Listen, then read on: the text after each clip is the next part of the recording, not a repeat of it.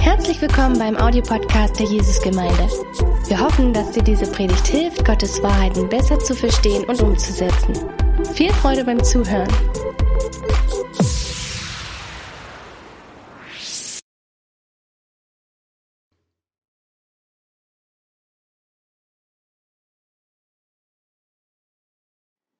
Hallo ihr Lieben.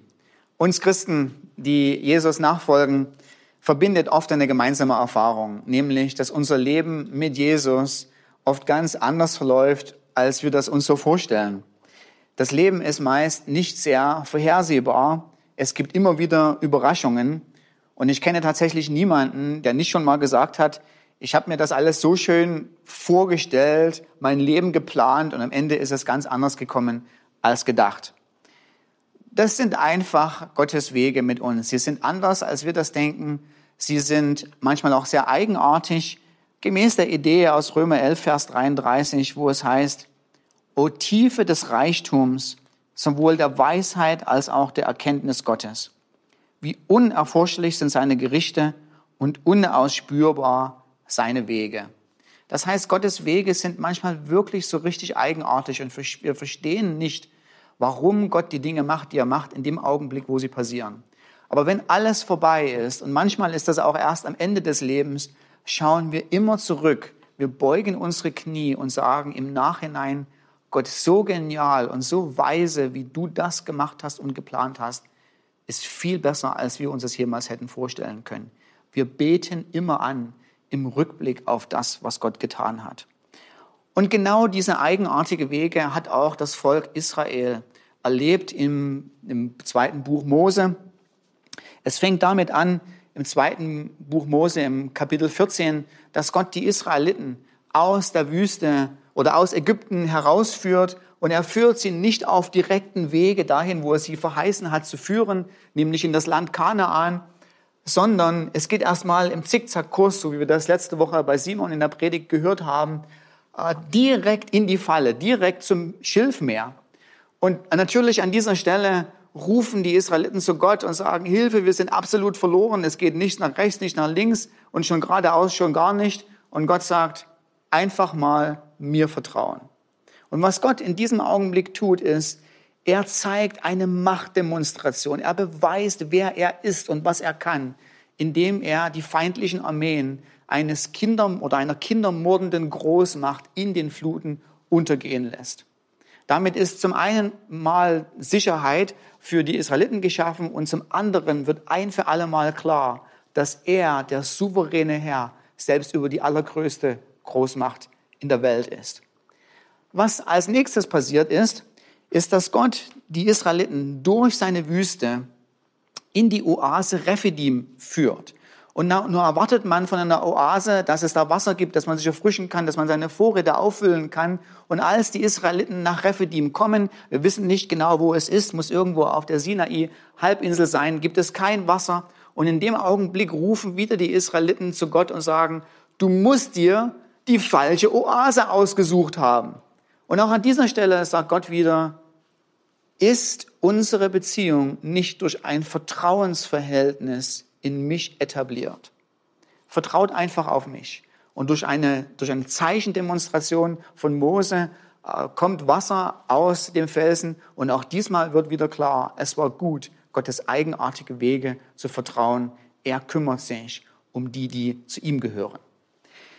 Als nächstes erwarten wir dass jetzt die Israeliten auf schnellsten Wege ins verheißene Land ziehen und anstelle dessen geht es als nächstes noch weiter ein Stück Richtung Süden und die Israeliten campen vor dem Berg Sinai. Nun sagen, sagen wir manchmal so leicht daher, es hätte nur 14 Tage gebraucht von Ägypten bis nach Kanaan, aber aufgrund des Ungehorsams des Israeliten im vierten Buch Mose waren sie 40 Jahre in der Wüste. Nun, das stimmt nicht ganz. Denn es hätte tatsächlich nicht 14 Tage gebraucht, sondern es hätte, wenn man Gott gefolgt wäre, ein Jahr gedauert. Das heißt, so oder so wären die Israeliten ein Jahr in der Steinwüste bei Sinai geblieben.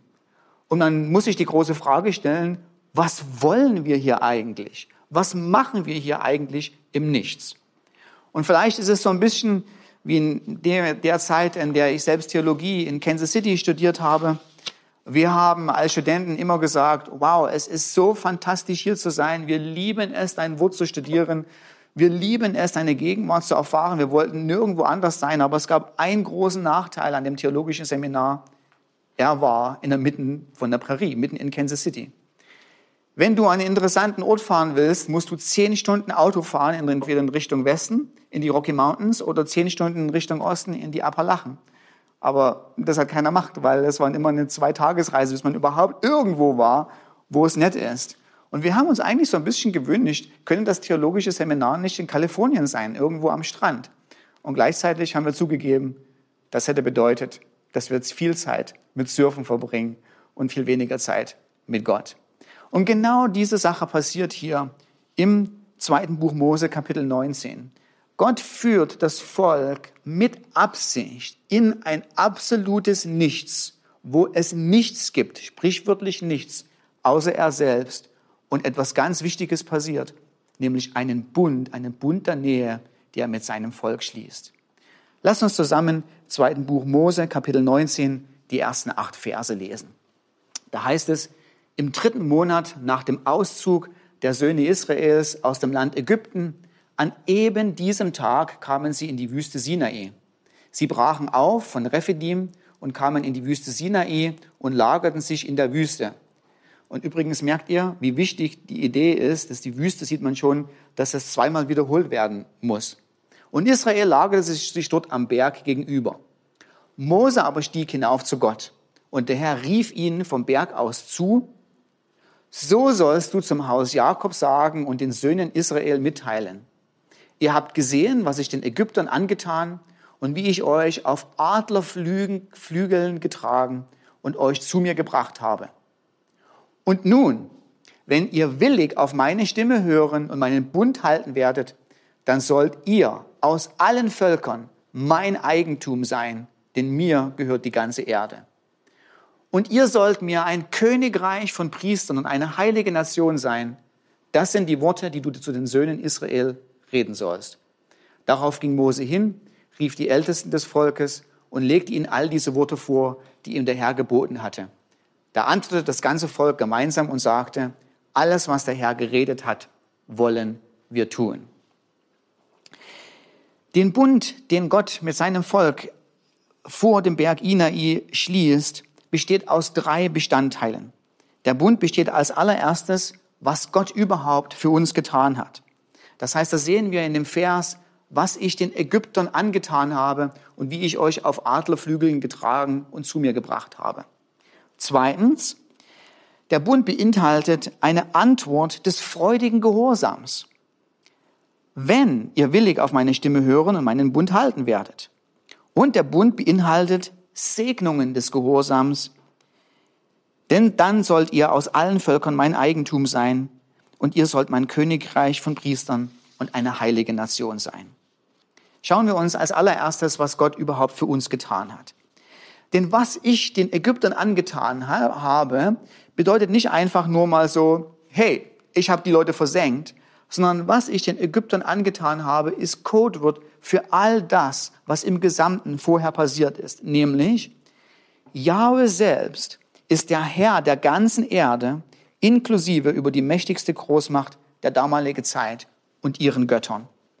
Zweitens, Gott ist immer unveränderlich, so wie er sich offenbart hat im 2. Mose Kapitel 3, unveränderlich, gegenwärtig und in souveräner Kontrolle alle irdischen Geschehnisse zu lenken und zu leiten. Drittens, was ich den Ägyptern angetan habe, bedeutet auch, dass Gott in dem Augenblick nochmal zeigt, dass er die liebevolle Erwählung der Väter in der Vergangenheit neu ausführt oder neu zeigt. Und viertens, dass aufgrund dessen, dass er die treuen Verheißungen, die er schon lange vorher zu Abraham, Isaac und Jakob gegeben hat, jetzt erfüllt. Das heißt, wir bekommen bei Seht, was ich den Ägyptern angetan habe, ein Gesamtbild dessen, wer Gott ist. Allmächtig, immer gegenwärtig, souverän, leicht herrschend über die mächtigsten der Erde. Und dennoch ein liebevoller, erwählender Gott, Ein treuer Gott, der hält, was er sagt. Da steht dahinter, was ich den Ägyptern angetan habe. Es beschreibt, wer Gott in seiner allumfassenden Natur ist. Zweitens, welchen Segen Gott verheißt. Und hier kommen wirklich ganz wunderbare Dinge, die Gott uns zeigt, wer sein Volk ist. Als allererstes beschreibt er, dass er aus allen Völkern sein Volk als sein Eigentum genommen hat. Das hebräische Wort, was Gott hier verwendet, ist das Wort Segula. Und das bedeutet so viel, und vor allen Dingen im Kontext, wo Gott extra nochmal sagt, denn all die Erde gehört mir, es, es spiegelt so das Bild einen, eines großen Herrschers wider, der in der Antike oder dem in der Antike alles sowieso gehört. Dem Herrscher pro forma gehört alles, was innerhalb seines Reiches sich befindet. Aber was der Herrscher macht, ist, er nimmt sich ein Segula, das heißt, er nimmt, was ihm besonders wertvoll ist, für sich selbst, um es selbst zu genießen. Als Beispiel, zum Beispiel ganz praktisch, gehört dem Herrscher in der Antike alles Land, auch wenn es von anderen Menschen bewirtschaftet wird. Aber gewisse Landstriche nimmt der Herrscher für sich selbst, baut einen Garten da rein und um damit in dem Garten zu wandeln und um den Garten zu genießen. Das ist die Idee, die hier vermittelt wird. Du bist mein besonderes, kostbares Eigentum. Zweitens, Gott verheißt zu seinem Volk, dass sie ein priesterliches Volk sein werden. Das heißt, sie sind Bürger des Reiches, des göttlichen Königs und gleichzeitig ist jeder Bürger ein Priester. Das heißt, jeder Bürger hat das Privileg, Zugang zum König zu bekommen. Zugang zu Gott zu bekommen. Dieses Privileg ist für uns manchmal nicht ganz so leicht nachvollziehbar, weil wir uns so daran gewöhnt haben, ja, zu Gott kann ich immer kommen, ich kann immer zu ihm reden. Ähm, aber hast du schon mal versucht, einen Termin mit der Bundeskanzlerin zu machen? Ähm, ich kenne niemanden, der die Fähigkeit hat, einfach nur da nur anzurufen. Das liegt eben daran, dass ich nicht da in der, im Regierungszirkel mit vertrauten Männern und Frauen bekannt bin. Aber in meiner Umgebung kann niemand anrufen und sagen, hey, Angela, hast du mal Zeit für mich? Und die Antwort kommt, na klar, für dich immer.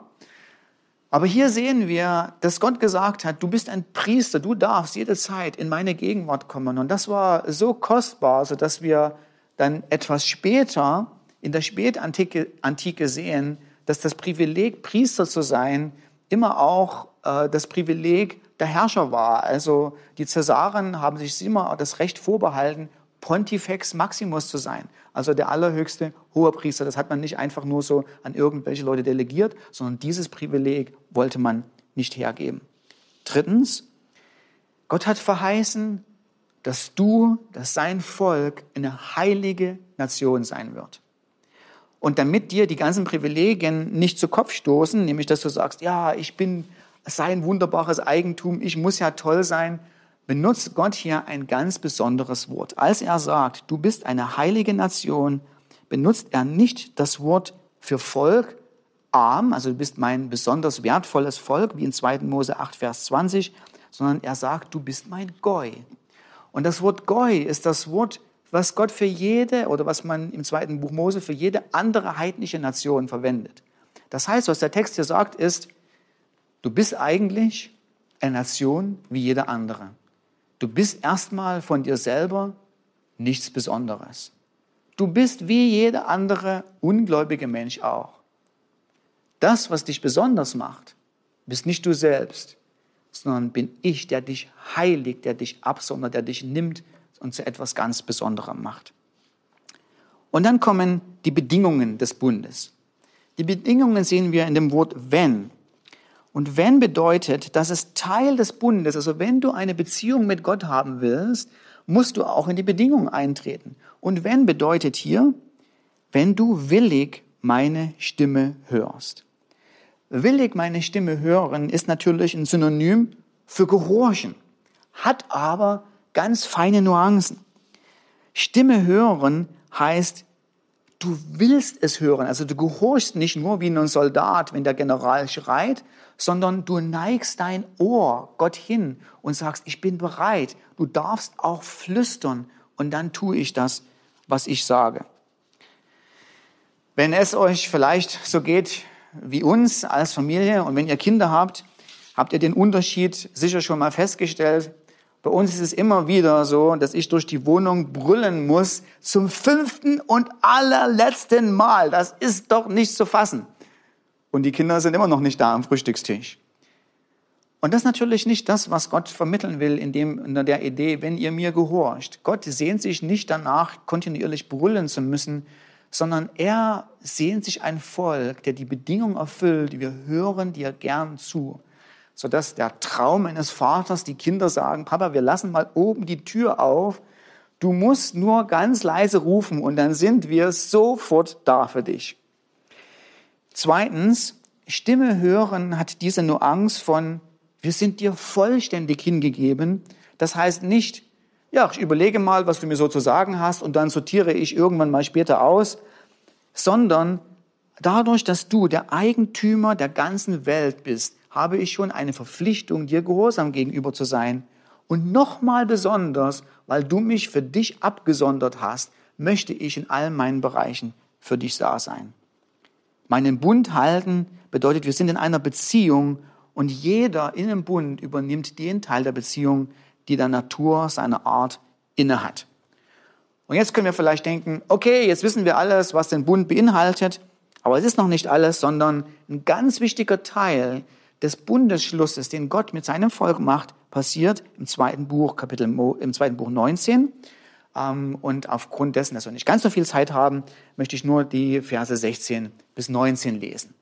Da heißt es, und es geschah am dritten Tag, als es Morgen wurde, da brachen Donner und Blitze los und eine schwere Wolke lagerte auf dem Berg und ein sehr starker Hörnerschall ertönte, so dass das ganze Volk, das im Lager war, bebte. Mose aber führte das Volk aus dem Lager hinaus, Gott entgegen, und sie stellten sich am Fuß des Berges auf. Was hier passiert, ist, ist dass wir, dass das Volk eine Gegenwart oder die Gegenwart Gottes erlebt, aber eine Gegenwart mit der ehrfurchtgebietenden Heiligkeit Gottes. Heiligkeit bedeutet, dass Gott in seiner Natur so anders ist, in so in einer anderen Kategorie, dass er unvergleichbar ist mit all dem Guten, was wir uns jemals vorstellen können. Äh, als ich verlobt war, wollte äh, Nadia nochmal äh, drei Monate äh, in den USA verbringen äh, und dort zur Schule gehen. Und ich habe ihr dann gesagt, Nadia, ich kenne eine Familie, in dieser Familie musst du unbedingt wohnen. Die Familie ist sowas von mega stark, die ist sowas von cool. Du musst bei den Millers wohnen, weil so möchte ich mir gern mal meine eigene Familie abgucken die Art und Weise, wie sie als Ehepaar miteinander umgegangen sind, wie sie mit den Kindern umgegangen ist. Man hatte eine Freude, einfach nur da zu sein. Die Familie hatte eine gewisse Anziehungskraft aufgrund dessen, dass einfach ganz charakterstarke und tiefgehende Menschen waren. Und jetzt muss man sich das so vorstellen, dass so wie wir hingezogen sind zu, zu Menschen, die einen exquisiten, wirklich geprägten Charakter haben, so ist Gott aber in einer völlig anderen Kategorie, unendlich unvergleichbar. Du kannst nicht sagen, Gott ist so oder so. Er steht, wer er ist, alleine unvergleichbar, unwahrscheinlich attraktiv da. Und diese Attraktivität ist aufgrund der Wucht dessen, wer Gott in seiner Unendlichkeit ist und aufgrund unserer Sündhaftigkeit gefährlich. Man kann nicht einfach nur so in die Gegenwart Gottes ähm, eintreten, sondern es braucht eine Vorbereitung, es braucht Bedingungen, die wir erfüllen müssen. Und ist es nicht interessant, dass die Israeliten sich drei Tage auf eine Begegnung mit Gott vorbereiten mussten? In dieser Zeit, stell dir mal vor, du verbringst drei Tage mit nichts anderem, als sicherzustellen, dass du auch nicht umkommst, wenn du in Gottes Gegenwart kommst, dass deine Kleider tatsächlich rein sind, dass deine Tiere, deine Kinder nicht tatsächlich durchbrechen, Drei Tage lang geht es um nichts anderes, als vorsichtig zu sein, aufrichtig zu sein und bedacht zu sein. Denn man hat eine Begegnung mit dem Allmächtigen. Wir haben uns als Christen oftmals an die Gegenwart Gottes gewöhnt und vielleicht auch fälschlicherweise es als etwas gewöhnlich erachtet.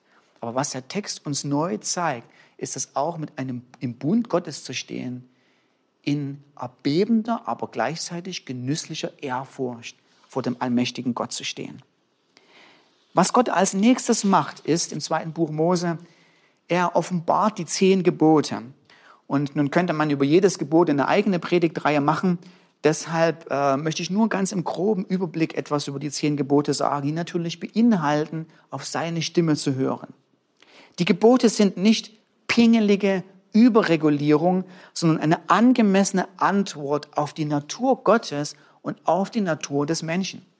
Ich bin vor vielen Jahren mal in Südafrika an einem Slum vorbeigefahren und man hat da so reingeguckt und die Antwort, die man da so gesagt hat, ist so, wow, auf diese Art und Weise sollte niemand hausen und dahin vegetieren müssen. So die innere, die, die, der innere, das innere Gefühl hat gesagt, der Mensch hat einen gewissen Wert, er hat einen gewissen noblen Wert vor Gott. Den kann man nicht einfach nur so in, in Dreck und in Müll stecken und dahin vegetieren zu lassen. Er hat es einfach aufgrund der Natur dessen, wer er ist, verdient, auf eine gewisse Art und Weise zu leben.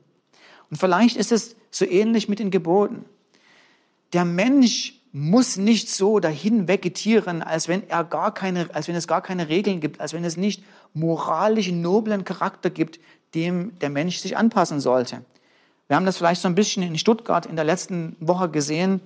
Es passt einfach nicht zu dem, wer der Mensch ist, in der, in der Natur des Menschen, wie Gott ihn geschaffen hat, als Ebenbild Gottes, bekifft und betrunken durch die Innenstadt zu ziehen, alles zu, zu äh, kaputt zu machen äh, und zu rauben.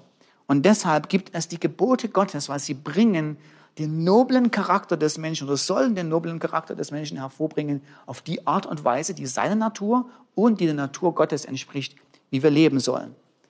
Und was wir in den zehn Geboten sehen, ist, dass es drei Kategorien gibt. Die ersten vier Gebote gehen darum, wie, was unsere Verpflichtung Gott gegenüber ist. Dann gibt es eine Verpflichtung gegenüber der Familie und eine Verpflichtung gegenüber der Gesellschaft.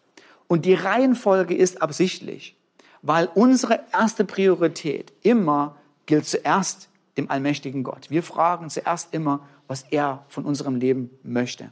Als nächstes in Prioritäten kommt unsere Familie und dann das Miteinander in der Gesellschaft.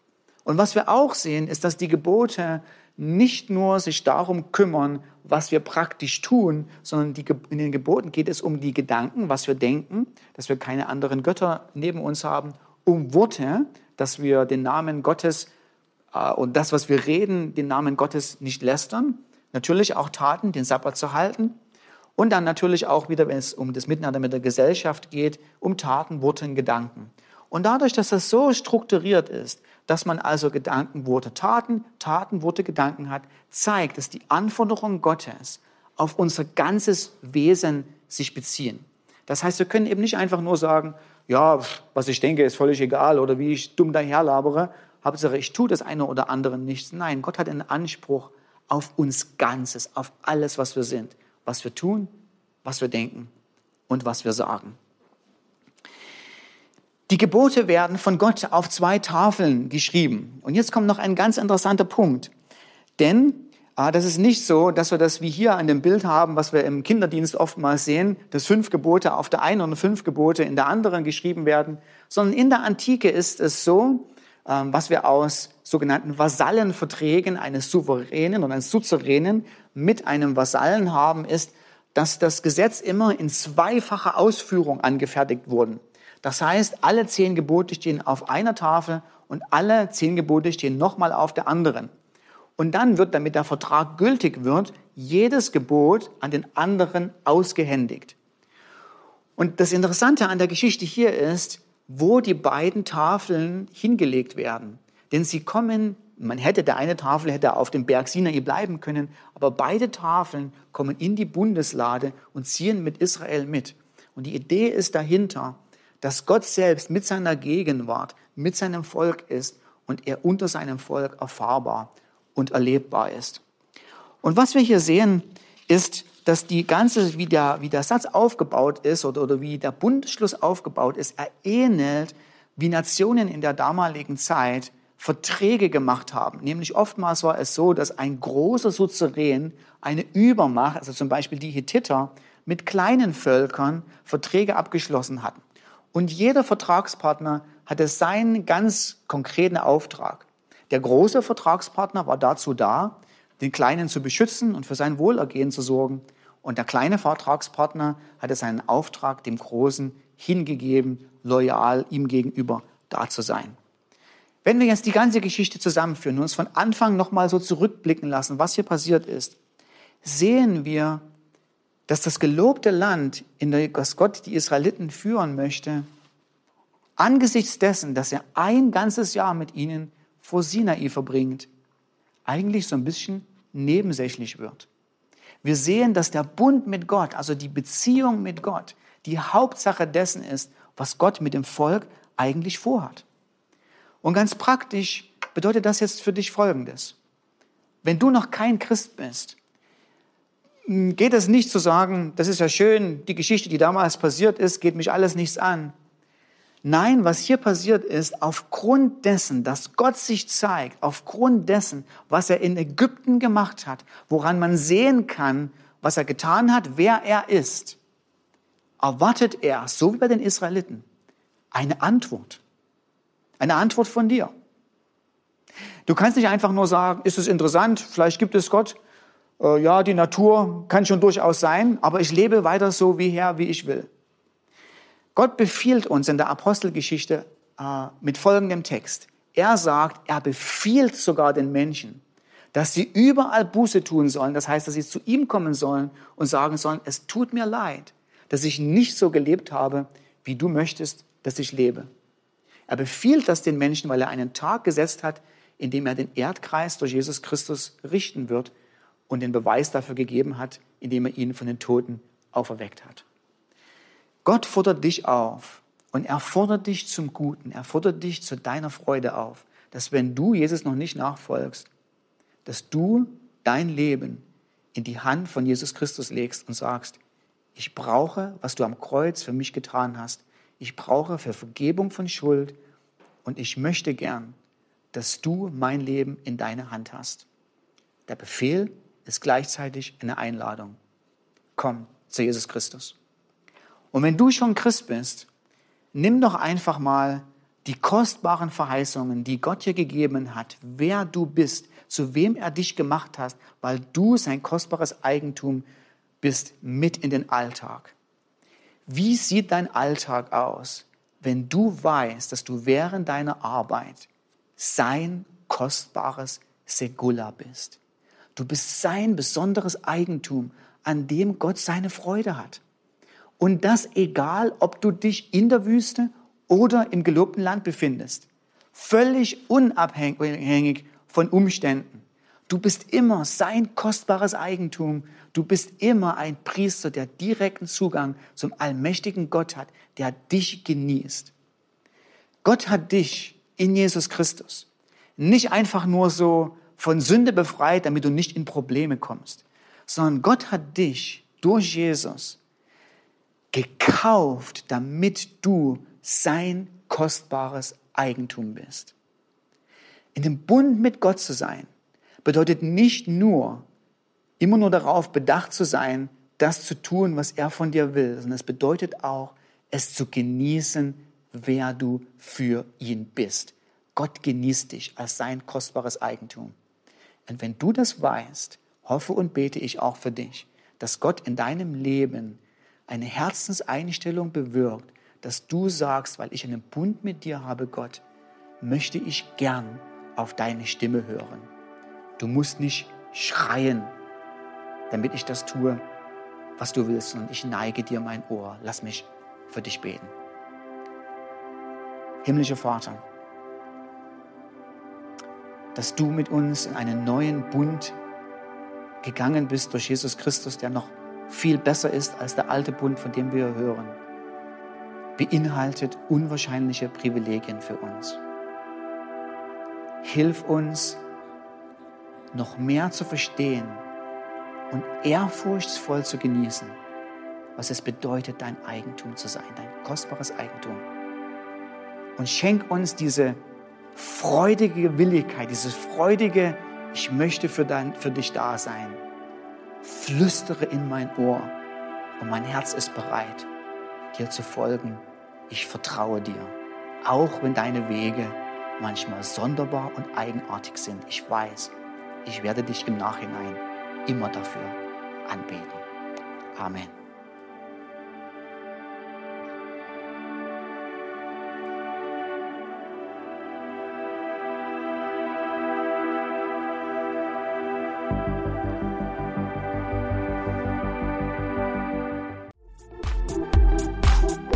Mehr über Gott und die Jesusgemeinde wissen möchtest, findest du viele weitere Informationen auf www.jgdresden.de.